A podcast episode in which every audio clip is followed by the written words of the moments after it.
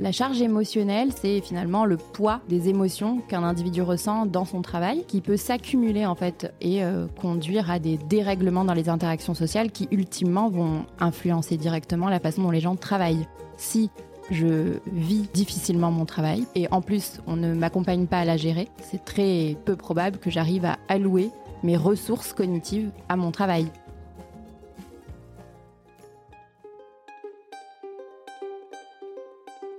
Vous connaissez l'adage après la pluie le beau temps? Est-ce que vous croyez que ça peut s'appliquer au monde du travail? Lundi au soleil, c'est pas un bulletin météo, c'est un podcast qui porte haut et fort la voix de celles et ceux qui pensent le travail autrement. Je me présente, je suis Tim Levert, DGA et associé chez Cosa Vostra, une agence conseil en stratégie digitale. Tous les lundis, je reçois une personne qui a osé tenter de nouvelles méthodes, de nouvelles façons de travailler, mais également des personnes qui imaginent le travail de demain et ils viennent le partager avec vous. Alors de quoi l'avenir du travail sera-t-il fait? Vous le saurez en écoutant le podcast. Je suis Tim Levert et lundi au soleil c'est une chose qu'on aura, je vous le garantis. Alors bonne écoute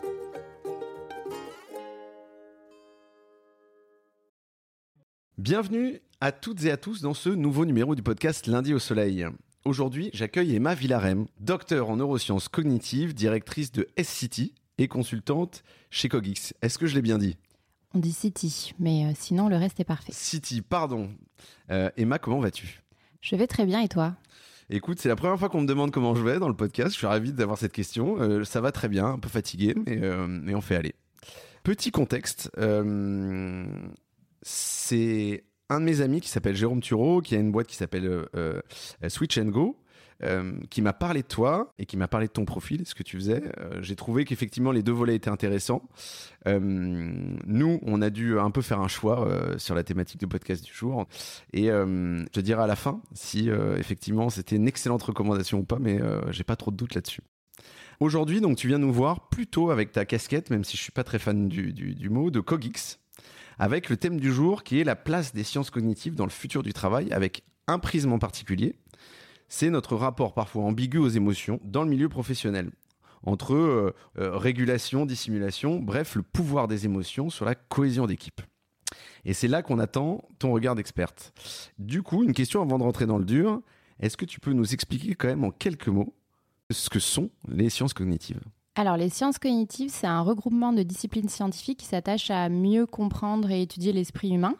Donc, euh, moi, je me suis spécialisée plutôt dans les neurosciences cognitives, donc le lien entre le fonctionnement du cerveau et le comportement humain. Mais on sait que pour comprendre l'esprit humain, il faut regarder par euh, différentes lentilles quelque part et prismes. Et donc, ces sciences cognitives, elles, elles sont composées de différentes disciplines, dont la psychologie, l'anthropologie, euh, les neurosciences, la philosophie, etc. Merci beaucoup pour ces précisions, c'est diablement important. Deuxième pas de côté, avant de rentrer dans le vif du sujet, euh, le lundi, tu le passes au soleil ou au boulot? Alors le lundi, je le passe euh, au boulot. Euh, bien que je pense qu'il soit très important de prendre le soleil dans les temps de récupération hors du boulot, mais le lundi, en général, je suis au boulot. Et à quoi il ressemble ton lundi du coup? Euh, c'est une journée, alors comme j'ai un petit peu deux métiers, Mhm. en général, le lundi, je rattaque sur un, un des métiers que, que j'ai pas fait sur la fin de semaine précédente. Donc, je me mets à jour, je revois les collègues, je, je rattrape ce qui s'est passé pendant le temps où je n'étais pas là. Donc c'est pas toujours le même, tu rattaques pas le lundi, euh, soit avec euh, City, soit avec euh, Cogix. Tout à fait, ça change en fonction des semaines. Ok. Euh, tu vois quoi de ta fenêtre? Alors, ça dépend d'où, tu vas me dire. Mais... Ça dépend d'où. Je vois soit les immeubles parisiens, euh, soit la nature bourguignonne, en fonction de si je télétravaille ou si euh, je suis à Paris. Et c'est un bon équilibre du coup les deux, ou, ou si tu devais choisir, euh, tu prendras lequel? Non, c'est un bon équilibre. Je pense qu'on a un besoin fondamental de se connecter à la nature. Mhm. C'est ancré dans, dans, dans notre biologie quelque part. Donc, euh, je pense que c'est une chance euh, de pouvoir aller se ressourcer un petit peu de temps en temps euh, en dehors de- du milieu parisien tourbillonnant qui nous sollicite beaucoup. Je confirme, j'ai besoin, pareil, de la nature. Je suis un campagnard, mais Euh, quelle est la personne qui t'inspire sur le futur du travail Euh, Entrepreneur, auteur, euh, écrivain, homme, femme, peu importe? Alors, je vais faire un pas de côté par rapport à la question en disant Mhm. que ce qui m'inspire, c'est toutes celles et ceux qui sont un petit peu à rebours de cette idée que euh, on peut voilà, mesurer la qualité du travail par des métriques de productivité uniquement. et je, je, soutiens celles et ceux qui prônent le travailler moins, alors pas, pas à n'importe quel prix forcément, hein, mais plutôt vers le fait de changer de regard sur le travail et de changer surtout de prisme et de, se détacher un peu de celui de la productivité pour d'autres métriques qui sont plus en phase avec euh, le fonctionnement humain, le bien-être, euh, la qualité des, interactions sociales au travail, etc. L'environnement aussi? L'environnement, tout à fait, ouais. Ouais, tout à fait le, le, vivant, en fait, dans son ensemble, mais voilà, de, changer un peu de regard sur le travail et d'arrêter de, penser qu'on doit se réaliser que par son travail.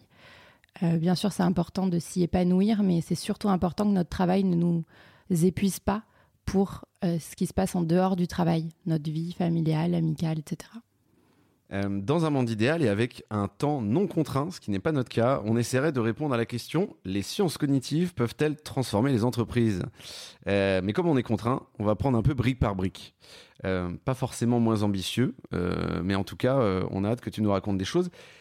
Est-ce que tu crois que c'est possible de redonner une place aux émotions dans l'entreprise grâce aux sciences cognitives? Je pense que, euh, alors c'est une lourde tâche, hein, donc euh, disons que plus on y va euh, nombreux et, plus on y arrivera. Je pense que ce que nous apportent les sciences cognitives, c'est de finalement de légitimer la place des émotions, de redéfinir ce qu'elles sont, un outil biologique du cerveau qui nous permet de réagir vite de façon adaptée.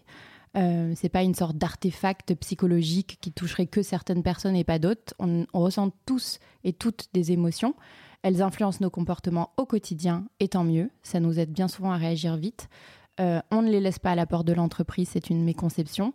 Donc je pense que euh, le, fait d'aborder le sujet des émotions par un biais scientifique permet, pour, pour certains et certaines, hein, de les convaincre du bien fondé de leur faire une place au travail euh, et de démonter quelques, quelques a priori euh, sur, euh, sur ce que sont et font les émotions. Alors, une fois qu'on a dit ça, il y a quand même une question que je me pose un peu au débeauté, je t'avoue, c'est le fait de l'acter, c'est une première étape. Et la deuxième, c'est comment on s'y prend, en fait, très concrètement. Eh ben, on s'y prend d'abord en ben, l'actant, euh, c'est déjà quelque chose de, fort. Hein. Euh, mhm. je pense qu'à partir du moment où une entreprise décide euh, d'être à l'écoute des émotions des salariés, par mhm. exemple, c'est déjà un acte fort. Ensuite, il faut absolument que ça se concrétise en des actions ultérieures mhm. et donc précisément aller sonder ces émotions.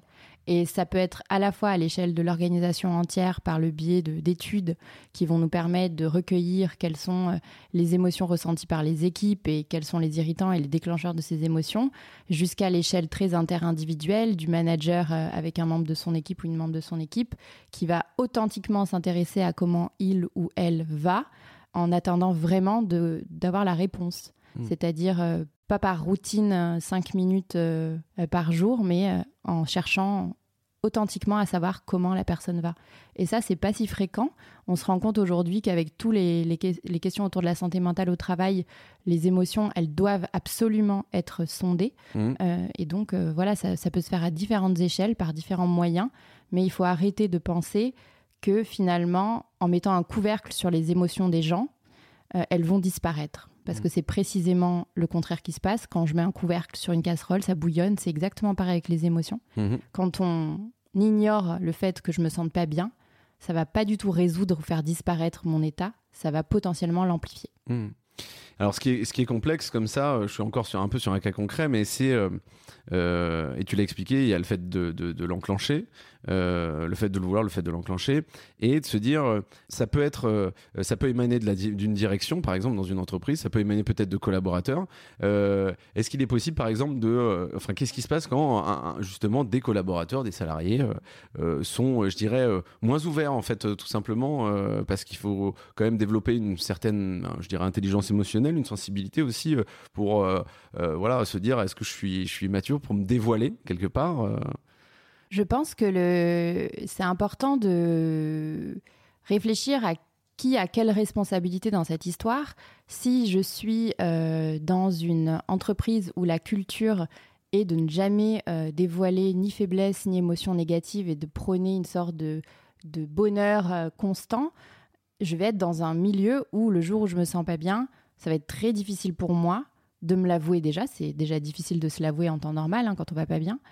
Euh, et de le confier à mes collègues ou à mon ou ma manager. Donc euh, je pense qu'il y a une responsabilité très grande du contexte dans lequel on est. Euh, et après, pour redescendre au niveau de l'individu et du collaborateur, de la collaboratrice, je pense que c'est avant tout une histoire de confiance entre les individus. Si la personne qui me demande comment je vais, c'est une personne en qui j'ai confiance, toute mmh. confiance, je vais beaucoup plus facilement pouvoir lui exprimer mes difficultés mhm. euh, que euh, si ce n'est pas le cas. Donc il y a vraiment une histoire de climat aussi euh, interpersonnel entre le manager, enfin la direction et les équipes. et ensuite, une dernière chose par rapport à ça, c'est que si on attend des individus que ce soit eux qui portent ces questions-là, les des collaborateurs et des collaboratrices, on, on rate le fait que c'est de toute façon très difficile aujourd'hui dans la culture du travail que l'on a d'admettre que l'on n'y arrive pas. Donc euh, je pense que c'est vraiment une responsabilité qui doit, oui, être partagée, mais avec vraiment des poids différents en fonction du statut euh, des individus euh, qui composent une organisation. Et si la personne, elle n'est pas ouverte et qu'elle veut pas dévoiler ses émotions, rien ne la force. Mais si on ne lui pose pas la question, on ne lui offre de toute façon pas du tout l'opportunité d'elle-même se poser cette question-là. Et je reviens alors euh, en revanche sur euh, un peu de perso. Euh, qu'est-ce qui t'a poussé toi justement à, t'intéresser plus globalement aux sciences cognitives et se dire effectivement elles, ont, elles ont une place importante dans le travail? Alors, ça a été un enchaînement de, rencontres et de circonstances. Je vais dire d'abord cette question des, des, sciences cognitives et des émotions. En fait, c'est un petit peu ça qui m'a drivé quelque part, ce sujet des émotions et de comment l'aborder. Pourquoi eh ben ça, euh, je ne sais pas. Ça, ça, ça, tient à qui je suis euh, sans doute. J'ai toujours été fascinée par ce sujet des émotions et des interactions sociales, euh, sans pouvoir vraiment mettre le doigt sur une révélation ou un déclic. Et les sciences cognitives étaient une discipline de choix pour étudier ces émotions, puisque les émotions, ben, c'est un mécanisme qui part du cerveau. on a souvent tendance à penser que les émotions naissent du corps. Or, ce qu'on observe dans la littérature scientifique, c'est que c'est le cerveau qui va déclencher cette cascade émotionnelle que l'on ressent évidemment après dans son corps. Donc euh, voilà, le cerveau est un, organe de choix pour étudier les émotions. Et la, connexion entre les sciences cognitives et le travail, c'est euh, le biais de rencontres. Euh, dans la fin de ma, ma thèse, j'ai rencontré des, celles et ceux qui sont mes associés aujourd'hui euh, autour de cette question-là de comment on pourrait aider les organisations à préserver les ressources de leurs salariés, à la fois les ressources cognitives, émotionnelles, sociales. Et on a fondé Cogix autour de cette question-là. Et c'est ça qui nous a réunis au départ sur le sujet d'ailleurs de la charge mentale. Mmh. C'était un sujet qui naissait il y a, il y a cinq ans, hein, mmh. euh, aujourd'hui qui est beaucoup plus fréquent. Mais euh, il y a cinq ans, euh, c'était un sujet qui débarquait un peu dans les, dans les réflexions autour du travail.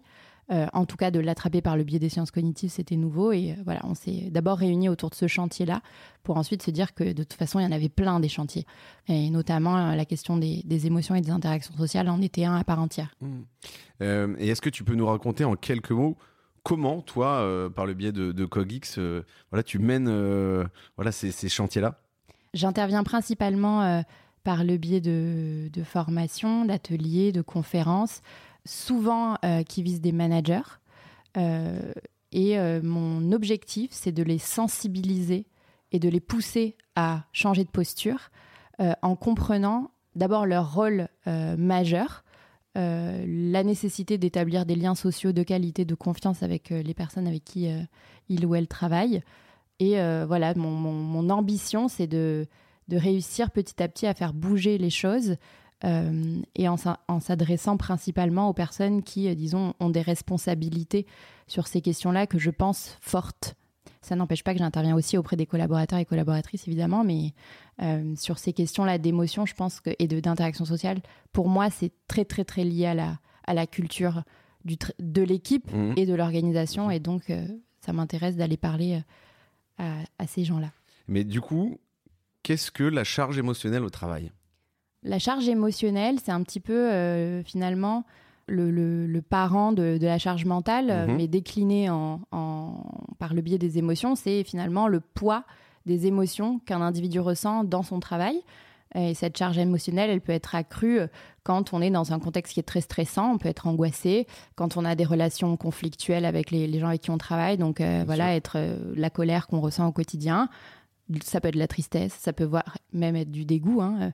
Donc c'est le poids émotionnel qui peut s'accumuler en fait au sein d'un individu, au sein des équipes, au sein d'une organisation et euh, conduire à des dérèglements dans les interactions sociales qui ultimement vont influencer directement la façon dont les gens travaillent. Si je vis euh, difficilement mon travail parce qu'il y a une charge qui pèse sur mes épaules et en plus on ne m'accompagne pas à la gérer, c'est très peu probable que j'arrive à allouer mes ressources cognitives à mon travail si, euh, si je le vis comme une, comme une souffrance quotidienne. Hein. Mmh. C'est évident ce que je dis, mais euh, parfois la, souffrance, enfin même souvent la souffrance commence bien avant les risques psychosociaux mmh. accrus. quoi. Enfin, justement, cette notion de risque, c'est bien de dire que il faut être dans la prévention, absolument, euh, et pas dans la réaction. Bah, euh, alors ça c'est important ce que tu dis parce que justement la question c'est, euh, alors j'ai pas forcément envie de parler d'astuces du coup, mais plutôt de se dire comment tu t'en décharges, c'est-à-dire que comment effectivement quand on l'a quand on sait qu'elle est déjà là, hors prévention bien sûr, comment on l'adresse, comment on peut, on peut s'en affranchir? Alors, il faut. Il y, a, différentes stratégies qui, sont appelées des stratégies de régulation émotionnelle qui mhm. permettent, lorsque l'on ressent une émotion à l'échelle d'un individu, de mieux la gérer. Ça implique nécessairement que, en parallèle de ce travail et de cet effort individuel qui va être engagé dans la gestion de ses propres émotions, que je sois dans un environnement qui m'accompagne euh, à gérer mes émotions et qui m'aide dans ça. Imaginons que je vive dans une, que je travaille dans une dans une organisation qui est très très pressurisante, je vais peut-être réussir à mon échelle à, gérer mes émotions, mais si le poids de ce qui m'arrive est de toute façon, euh, je peux pas le combattre parce qu'il s'agit d'agir au niveau de quelque chose qui me dépasse moi, peut-être que cette régulation émotionnelle à l'échelle individuelle, elle est vaine hein, finalement. Donc c'est pour ça que j'ai vraiment envie d'appuyer ce point-là, qu'il faut agir à différents niveaux, essentiellement euh, parce que sinon, euh, les individus eux-mêmes n'ont pas toute la responsabilité de, cet allègement de la charge émotionnelle. Mais pour répondre quand même à la question et, jouer le jeu, euh, j'interviens pour euh, former à ce que c'est que la régulation émotionnelle, sachant que peut-être je vais citer une stratégie qui ne marche pas du tout et qui est très employée et une stratégie qui marche très bien et quand je vais, je vais, la, je vais l'expliquer, ça va pas être une innovation euh, particulière, mais je reviens sur euh, la première stratégie qui est très utilisée et qui est très délétère pour le bien-être, la santé mentale et donc pour le travail. Hein.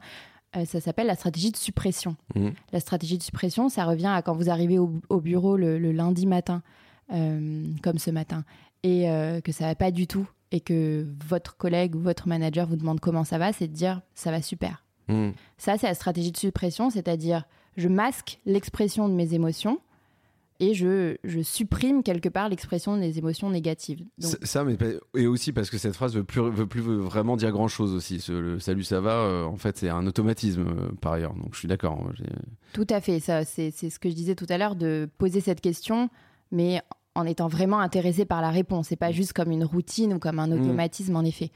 Euh, donc ça, c'est clair qu'il y a déjà un, un contexte qui est propice à ce qu'on réponde que ça va pas. Mhm. et que ce contexte-là, un petit peu automatique du salut, ça va, comme on le voit, eh ben, il, amène des réponses qui ne sont pas forcément représentatives de, la vérité.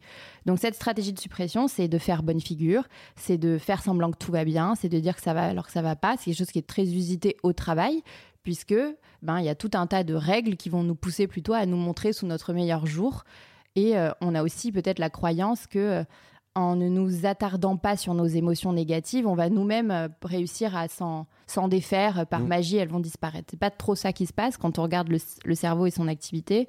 On se rend compte que la stratégie de suppression, elle fait plutôt, euh, elle renforce plutôt l'activité des régions du cerveau qui répondent aux émotions qu'elle ne les fait diminuer. C'est-à-dire que euh, en disant ça va alors que ça va pas, je vais plutôt avoir tendance à aggraver mon état qu'à le mm-hmm. résoudre. Bien sûr. Donc ça, c'était une première stratégie qui est très délétère du point de vue du, bien-être de la santé mentale. Une stratégie qui est beaucoup plus bénéfique et qui, comme je le disais, est peut-être un peu triviale quand je vais le dire. Elle s'appelle la stratégie de la verbalisation. C'est-à-dire quand je ressens une émotion, je la verbalise. Alors, verbaliser, c'est pas forcément euh, en parler à quelqu'un, mais ça peut être en parler à quelqu'un, à un tiers de confiance. Parfois, quand on raconte un épisode émotionnel à quelqu'un, on a l'impression que ça nous décharge un petit peu d'un poids sur nos épaules. Et ben, c'est ça que ça fait, hein, du point de vue du cerveau, mettre des mots sur ses émotions. Ça fait diminuer l'activité des régions du cerveau qui gèrent les émotions. Et donc, cette verbalisation, elle peut aussi être à soi-même. On peut euh, débriefer une situation à haute voix, si on est à l'aise avec ça. On peut l'écrire sur un journal ou dans un, dans un journal en ligne, euh, sur un Word, euh, dans un mail brouillon. Mmh. Voilà. On peut euh, verbaliser les choses et en fait, en les verbalisant, souvent, ça nous aide à prendre du recul. et quand on les verbalise à quelqu'un, ça nous aide aussi à recevoir de l'aide parce que l'autre, s'il nous écoute authentiquement, mmh. va idéalement nous apporter du soutien et de l'aide. et est-ce que tu penses que c'est un, un facteur important pas de réussite d'entreprise, mais plutôt de réussite du collectif, euh, ou que c'est euh, un élément indispensable? Je pense que c'est indispensable, que ce n'est pas un bonus, hmm. que c'est quelque chose de fondamental. Et euh, pour bien fonctionner ensemble, il faut être capable d'être à l'écoute, de pouvoir s'adapter à ce que les autres ressentent, de le prendre en compte, de les aider, de s'entraider. Voilà, on est une espèce sociale hein, finalement. Il faut qu'on tire parti de notre potentiel. Notre cerveau, il est expert à lire les émotions sur les visages hein, ou à les détecter dans une voix. Il faut, euh, voilà, il faut y aller et euh, se dire que c'est important de faire ça au travail. Je passe à la suite dans plusieurs contributions. Et tu es quand même assez prolixe hein, par ailleurs. Euh, tu produis beaucoup de contenu. Donc je me suis régalé à, lire tout ça. Tu parles de capital social. Qu'est-ce alors, le capital social, d'abord, c'est un terme qui, est utilisé par différentes euh, euh, disciplines. Donc, peut-être que là, les auditeurs et auditrices, quand je dis capital social, il y a une définition qui vient en tête. Alors, je vais expliquer la mienne et celle que l'on adopte du point de vue scientifique. Le capital social, c'est les ressources sociales sur lesquelles un individu peut s'appuyer et dans mhm. lesquelles il peut puiser. Ces ressources sociales, c'est euh, les relations de confiance, les relations d'entraide, la solidarité, etc.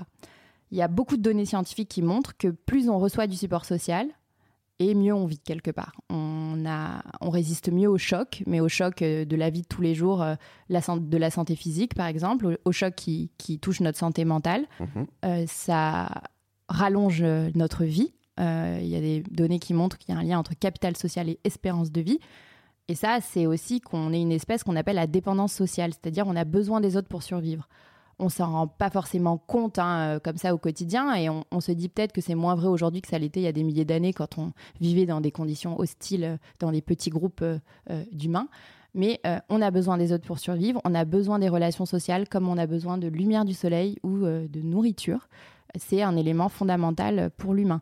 Donc ce capital social, c'est à quel point je peux être entouré de gens qui vont me fournir un support social. Et on a tendance à penser que ce capital social, il est nourri que par nos interactions euh, en dehors du travail. Que finalement, euh, les relations sociales, euh, c'est les amis, la famille, les, les, gens qu'on voit en dehors du travail, etc. Or, on passe la plupart de notre temps au travail aussi et on est une espèce sociale, on utilise du lien social et il y a donc un concept qui s'appelle le capital social au travail mmh. et qui se mesure hein, très concrètement. On a des échelles pour ça qui peuvent rendre du coup, euh, euh, qui peuvent témoigner d'à quel point un individu dans son travail peut se sentir soutenu et peut avoir confiance en ses collègues ou son manager.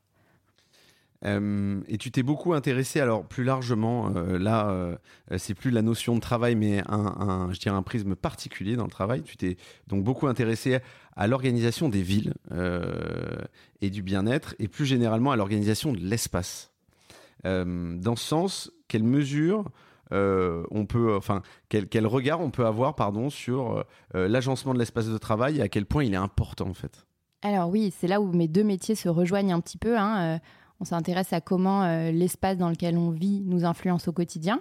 donc l'espace de travail, hein, si je décline pour, pour cette question, la question à se poser, c'est est-ce que finalement, euh, dans mon espace de travail, il y a un espace qui peut répondre à mes différents besoins au cours de la journée. Euh, on, bouge, on bouge petit à petit vers ça, hein, vers le fait d'avoir des espaces qui ont différents recoins, qui permettent, différentes, qui permettent à différentes fonctions cognitives quelque part de, de, bien opérer, de, donc des espaces pour se concentrer, des espaces pour collaborer, des espaces pour apprendre. Et il y a tout un champ de la littérature qui vise à euh, mieux étudier et comprendre de quelle espaces on a besoin pour mener à bien toutes ces activités-là. et on va pas avoir les mêmes besoins pour se concentrer que pour collaborer, évidemment, que pour apprendre. Donc l'idée, c'est de se dire que pour agencer un espace de travail, il faut aller sonder les besoins des gens qui vont y travailler, hein, basiquement. et penser l'espace avec ces, avec ces espaces qui vont servir un peu directement le travail comme des espaces de concentration, de collaboration, etc. Mais aussi d'autres espaces qui vont également servir le travail, mais qui sont souvent peut-être un peu délaissés, que sont les espaces de pause, par exemple. Mhm. Euh, être capable de faire une pause efficace de son travail, ça améliore tout un tas de métriques, dont la productivité, si je veux revenir sur une métrique qui intéresse beaucoup de monde. Euh, donc, être capable de faire rupture avec l'activité pour aller se reposer, euh, dans un espace, même dormir si l'on en a besoin. Hein. Mhm. Il y a 30% de la population qui a ce besoin de sieste tous les jours, physiologique. Euh, donc euh, quand on se dit qu'il y a des espaces de travail qui fournissent aucun endroit pour se reposer, voire pour faire la sieste, bah, ils privent 30% des gens d'assouvir un besoin élémentaire finalement. Donc voilà, c'est faire les espaces de la ville à l'espace de travail ou au logement avec les gens mm. qui vont les occuper. Et dans, et dans la logique de d'espace de, travail. Euh, on, évoque le feng shui, euh, alors qu'il est plus orienté autour de l'énergie. Est-ce que c'est quelque chose qui est euh, décorrélé de, de, ton approche ou on retrouve des terrains de jeu en commun et une approche, si elle n'est pas similaire, en tout cas avec des points, des points de connivence? Alors, c'est une très bonne question et je suis très néophyte, donc je ne sais pas si je pourrais répondre davantage. Mais en tout cas, je pense que c'est intéressant de, multiplier les approches, de voir de, les, et de les évaluer en fait finalement. Euh, dans la recherche scientifique, on a cette notion très forte d'évaluation et euh, à quel point ben, un espace euh, agencé selon différentes approches produit des résultats bénéfiques et des impacts bénéfiques sur les gens qui les occupent. Je pense qu'il y aurait matière à évaluation. Euh, merci pour ce point de vue. Euh, je refais un dernier, euh, un dernier passage sur les émotions parce que c'est quand même le thème du jour. pourquoi tu crois qu'aujourd'hui, hier, peut-être même demain, il y aura une petite bataille à faire, les émotions sont souvent diabolisées? Où on, a souvent ce réflexe de les cacher? C'est l'aveu de faiblesse? Je pense qu'il y a plein de raisons qui concourent à ce même, cette même situation. D'abord, un petit peu historiquement, on a eu tendance à séparer la raison et les émotions. Mhm. Le cœur et la raison, voilà, euh, la raison et les émotions, comme si les émotions vont venir être mauvaises conseillères, uniquement mauvaises conseillères, etc. Il y a cette, phrase qui dit la colère est mauvaise conseillère, euh, qui, qui renforce encore cette idée. Et donc, il y a cette façon de conceptualiser les émotions qui sont qu'elles sont quelque part irrationnelles et qu'elles vont freiner nos activités quotidiennes. Or, on se rend compte que c'est pas du tout le cas. D'abord, finalement, c'est si rationnel, c'est que ça arrive pour une raison. Euh, ben, c'est avoir peur de quelque chose qui va nous arriver dessus et réussir à courir euh, très très rapidement. C'est hyper adapté en fait. C'est mm. très rationnel quelque part. Se mettre en colère face à une injustice, cette colère qui va elle-même nous aider à nous confronter et à combattre l'injustice, c'est super adapté aussi. Donc d'abord, il faut laisser de côté cette, cette conception que c'est irrationnel et que ça nous conduit qu'à des mauvaises décisions. Euh, donc ça, c'est un premier argument. Le second argument, il renvoie un petit peu aux cultures de travail qui sont que oui, en fait, au travail, on a tendance à penser que les gens qui euh, partagent des émotions négatives font un aveu de faiblesse, alors que pour, alors pour moi c'est tout l'opposé évidemment. Complètement l'inverse, bien sûr. C'est complètement l'inverse parce que finalement, d'abord ça demande du courage dans lequel, dans le monde dans lequel on est, de pouvoir dire que ça va pas bien. Euh, d'autant plus dans un environnement où on est censé être productif, etc. Et euh, c'est faire un pas vers euh, se sortir de cette situation-là. Finalement, si je garde l'émotion pour moi, si au travail je vis euh, des situations qui me génèrent de l'angoisse ou de la colère, etc., et que je les garde pour moi, bah, ça va me ralentir, ça va me polluer, ça va me faire ruminer, etc. Si je les partage à quelqu'un, je vais recevoir de l'aide et je vais aller mieux après. Et finalement, euh, si on pense à ça, je vais mieux travailler aussi. Donc euh, il y a tout à gagner à faire de la place aux émotions au travail. D'abord à regarder les siennes de façon beaucoup plus positive, à se déculpabiliser parce qu'on ressent tous et toutes des émotions, comme je le disais. Et euh, quand on, travaille, de considérer de façon positive les émotions des gens qui sont autour de nous aussi. De, de s'arrêter de, de, répondre à quelqu'un qui nous confierait une émotion mais ne t'inquiète pas, tu devrais pas t'en faire, tu devrais pas te mettre en colère, tu devrais pas t'énerver comme ça, tu devrais pas être triste, mm. parce qu'en faisant tout ça, on délégitime leur émotion.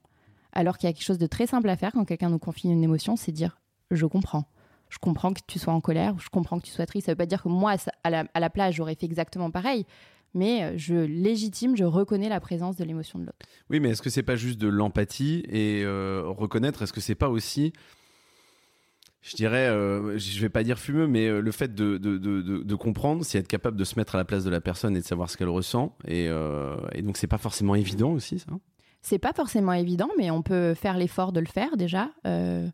Euh, je pense qu'il y a plein de choses qui nécessitent des efforts au travail et ça, ça devrait faire partie des efforts que l'on, déploie. On fait des efforts pour être concentré, des efforts pour être efficace. Ben, on va faire des efforts pour être à l'écoute des émotions de, nos collègues aussi. Quoi. Donc, euh, je, je, pense que c'est pas forcément facile. C'est pas forcément facile pour tout le monde. Il y a des gens pour qui ça va être beaucoup plus facile que pour d'autres. Mhm. Euh, les gens qui, sont, qui ont une posture qu'on appelle pro-sociale, c'est-à-dire orientée vers les autres, pour ces gens-là, c'est beaucoup plus facile. Euh, il y a des données qui montrent que euh, le pouvoir, l'exercice du pouvoir, le fait d'être, d'avoir des responsabilités, d'être par exemple manager, ça va influencer notre psychologie et notre comportement. Et ça va nous rendre moins prosociaux. Alors pas parce qu'on se désintéresse activement des autres et volontairement, mais parce que finalement, les objectifs sociaux, c'est-à-dire développer du lien social, connaître euh, les collègues avec qui je travaille, les membres de mon équipe, être à l'écoute de leurs émotions, bah ça, euh, ça va être un peu secondaire parce que ce qui est prioritaire, c'est les objectifs stratégiques, euh, la performance, etc. Et comme on a un cerveau qui s'adapte à ce qu'on fait tous les jours, et ben moins je m'intéresse aux autres, moins j'ai de ressources pour m'intéresser aux autres, et ben mon cerveau, il va il va potentiellement me rendre la tâche de plus en plus difficile, il va peut-être désapprendre certaines choses. Donc euh, c'est très important d'avoir cette posture prosociale. Euh, et changer de posture, c'est à la portée de tout le monde finalement. Euh, on peut décider de laisser, de, laisser une plus grande place à cette dimension humaine de la relation de travail. Alors, je trouve ça intéressant, tu parles de changement de posture et pas d'être dans l'hypercommunication, mais justement de, de davantage partager. Est-ce que euh, euh, pour toi, euh, c'est possible de réguler ses émotions Et est-ce que il faut le faire? C'est possible de réguler ses émotions. comme je viens de le dire, on a un cerveau qui est plastique aussi, c'est-à-dire que oui, on peut désapprendre des choses, mais on peut en apprendre de nouvelles. la, régulation émotionnelle, c'est quelque chose qui s'apprend. On peut apprendre à quand on vit un épisode émotionnel, à le partager à quelqu'un ou à le verbaliser à haute fois, comme je le disais tout à l'heure. On peut apprendre à ne pas faire bonne figure ou à essayer d'être moins dans un masquage ou de, ses propres émotions. On peut aussi apprendre à ne pas nier les émotions des autres. Euh, donc tout ça peut s'apprendre et c'est souhaitable parce que euh, les données montrent que les gens qui pratiquent la régulation émotionnelle sont en meilleure santé mentale, ruminent moins, sont moins pollués par mmh. leurs émotions négatives, ressentent plus d'émotions positives, etc. Euh, merci euh, pour ces points-là. Moi, je suis euh, effectivement totalement en phase avec ce que tu nous dis. tu parlais effectivement du fait que, que ignorer ses émotions pouvait être néfaste et l'inverse, bien évidemment, bénéfique. J'ai une dernière question sur cette partie-là que j'ai déjà posée dans d'autres numéros, mais qui, me, je dirais pas qui me tient à cœur, mais en fait, j'essaie de, de, de, comprendre cette, ce poste qui est les Chief Happiness Officers. On en reparlera dans la lecture de, la semaine. Euh, qu'est-ce que tu en penses? Est-ce que tu penses que euh, euh, le futur du travail et, de l'épanouissement des collaborateurs, ça passe par ce genre de poste ou pas? Alors, c'est une bonne question et je pense que ça dépend vraiment comment c'est fait. Ma réponse un peu spontanée, ce serait de dire que bien souvent, c'est de la communication ou c'est c'est euh, voilà, on, crée un poste, mais finalement, euh, on, crée ce poste pour ne rien faire d'autre autour. Comme je le disais tout à l'heure, euh, je pense que il faut évidemment agir à tous les niveaux, et c'est pas en nommant un chief happiness officer et en ne changeant rien à tout ce qui se passe autour de lui ou d'elle que les choses vont se résoudre. Néanmoins, si cette personne-là est nommée dans une démarche active de prise en compte de l'état des salariés, pourquoi pas si elle peut être un relais entre euh, euh, comment vivent les salariés et la direction. Nous, on a mené par exemple des projets où on a incarné, alors pas du tout ce Chief Happiness Officer, mais on a incarné une instance qui était à l'écoute des besoins et des difficultés des salariés dans une période de transformation euh, d'une entreprise qui passait la semaine de 4 jours et qui s'appelle Welcome to the Jungle que tout le mmh. monde connaît. Et donc on a incarné finalement cette ce, tampon quelque part entre ce que vivaient les gens et la direction. Et on se rend compte que cette posture-là, elle est assez, en tout cas, elle a été assez fructueuse dans le fait de faire remonter des choses et d'essayer d'articuler au mieux la transformation euh, que, l'entreprise était en train d'amorcer. Donc je pense, je crois beaucoup au fait qu'il faut nécessairement des relais mmh. entre euh, les salariés et la direction. Et ces relais peuvent peut-être prendre la forme de, ces nouveaux métiers, hein, mais il faut le faire, euh, faut le prendre à bras le corps. C'est-à-dire, c'est pas en nommant un chief happiness officer que on réglera le problème. Il faut vraiment affronter ce, problème de la santé mentale et du bien-être à bras le corps et euh, le faire à tous les niveaux. Et juste pour rebondir là-dessus, euh, ces relais dont tu parles, est-ce que c'est le Chief Happiness Officer ou pas? J'ai pas envie de dire peu importe, mais presque. En termes de profil, en fait, en termes d'expérience, en termes de, de, de, de, de, passif et d'expertise, c'est quoi en fait? Elle est, elle est, un peu dure cette question parce, que, parce que la question que je me pose c'est est-ce que c'est un DRH un peu nouvelle génération? Alors euh, attention, hein, c'est une expression un peu à l'ancienne, mais euh, euh, est-ce que c'est des profils, tu vois, plus entrepreneurs Est-ce que c'est des profils peut-être plus psy En fait, je me dis, alors j'imagine qu'il n'y a pas de, recette miracle, mais, mais je me pose la question effectivement de se dire quel serait, je dirais, le, ouais, le, le passé et l'expérience de cette personne. Alors, c'est une bonne question si on devait l'inventer, hein, cette personne qui n'existe peut-être pas, mais je pense qu'il y aurait euh, du coup une bonne partie de capacité d'écoute et, euh, peut-être d'expertise euh, psychologique, quoi, de, mhm. une capacité à vraiment être dans l'écoute et dans le soutien. Et je pense que si on rajoutait à ça un soupçon quand même de, de connaissance de ce qui se passe dans l'entreprise, ce serait intéressant parce que on se rend compte que finalement, euh, par exemple, récolter des données un petit peu scientifiques sur comment les gens vont, mais sans les rendre appropriables pour les gens qui ensuite en feront quelque chose, c'est-à-dire par exemple la direction, c'est difficile. Donc il faudrait euh, une personne qui soit à la fois capable d'être dans l'humain, mais à la fois capable de penser en termes d'accompagnement euh, et d'accompagner les directions à amorcer des nouveaux chantiers ou à pivoter quand, quand c'est nécessaire. Donc je pense que peut-être ces deux expertises combinées, finalement, euh, nous, euh, chez Cogix, c'est ce qu'on essaye de, faire. On est à la fois des spécialistes du comportement et à la fois on s'est, on s'est associé à des spécialistes dans la transformation du travail, parce qu'on avait très conscience dans le fait que nous, on est scientifiques. Finalement, il y a cinq ans en tout cas, on n'y connaissait pas grand-chose hein, mmh. au monde des entreprises. On a énormément appris en étant sur le terrain, mais qu'il fallait s'accompagner de gens qui avaient cette expertise-là. Et comme les sciences cognitives un peu le, démontrent, c'est le fait de croiser les expertises pour regarder un objet complexe de différents regards. Je crois vraiment à cette question-là sur le bien-être au travail ou la santé mentale au travail. C'est en combinant les regards, c'est là qu'on trouvera les meilleures solutions. Donc cette personne-là, si elle se reconnaît, qu'elle postule tout de suite. Ou alors qu'on crée ça euh, pour le futur du travail. Un métier du futur. Euh, on termine avec quelques classiques euh, du lundi au soleil. Euh, la première, c'est est-ce que tu as une recommandation de lecture pour les auditeurs et les auditrices qui nous écoutent? Alors, je recommande, alors nous déjà, si je dois être un petit peu chauvine, on produit pas mal de contenu euh, sur différents euh, médias. voilà, donc je suis chauvine. donc les échos ou l'usine nouvelle, sur lesquels on a un blog, dans, dans, lequel on essaye de justement traduire les connaissances et les outils scientifiques en recommandations pour le travail. je ferai aussi référence à un très un collègue qui s'appelle Albert Moukébert, dont le livre s'appelle Votre cerveau vous joue des tours, mhm. qui est sorti là il y a quelques temps, mais qui est un ouvrage de référence, je pense, pour s'intéresser au cerveau, en ayant à la fois des références scientifiques rigoureuses, mais euh, qui soient lisibles par tout un chacun.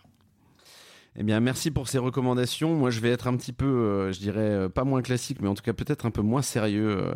je recommande une BD qui s'appelle Chief Bullshit Officer, dans la droite ligne du Chief Happiness Officer, et qui est fait par un dessinateur qui s'appelle Fix, qu'on va recevoir incessamment sous peu dans le podcast Lundi au Soleil et euh, qui raconte l'histoire effectivement de, de, de, de, cette personne dans l'entreprise. Alors lui, il est issu effectivement d'un ancien cabinet de conseil, euh, il a fait euh, plusieurs BD, et je vous recommande chaudement, on en parlera avec lui, mais c'est une BD à découvrir avec des situations cocasses. Et une dernière référence, alors un peu plus sérieuse, pardon, je reviens. Mais non, mais t'as raison. À mon travers, on a aussi produit un livre blanc mmh. qui, est, qui est disponible gratuitement et qui recense un petit peu tous les sujets sur lesquels les apports des sciences cognitives pourraient être euh, précieux, donc euh, à, découvrir.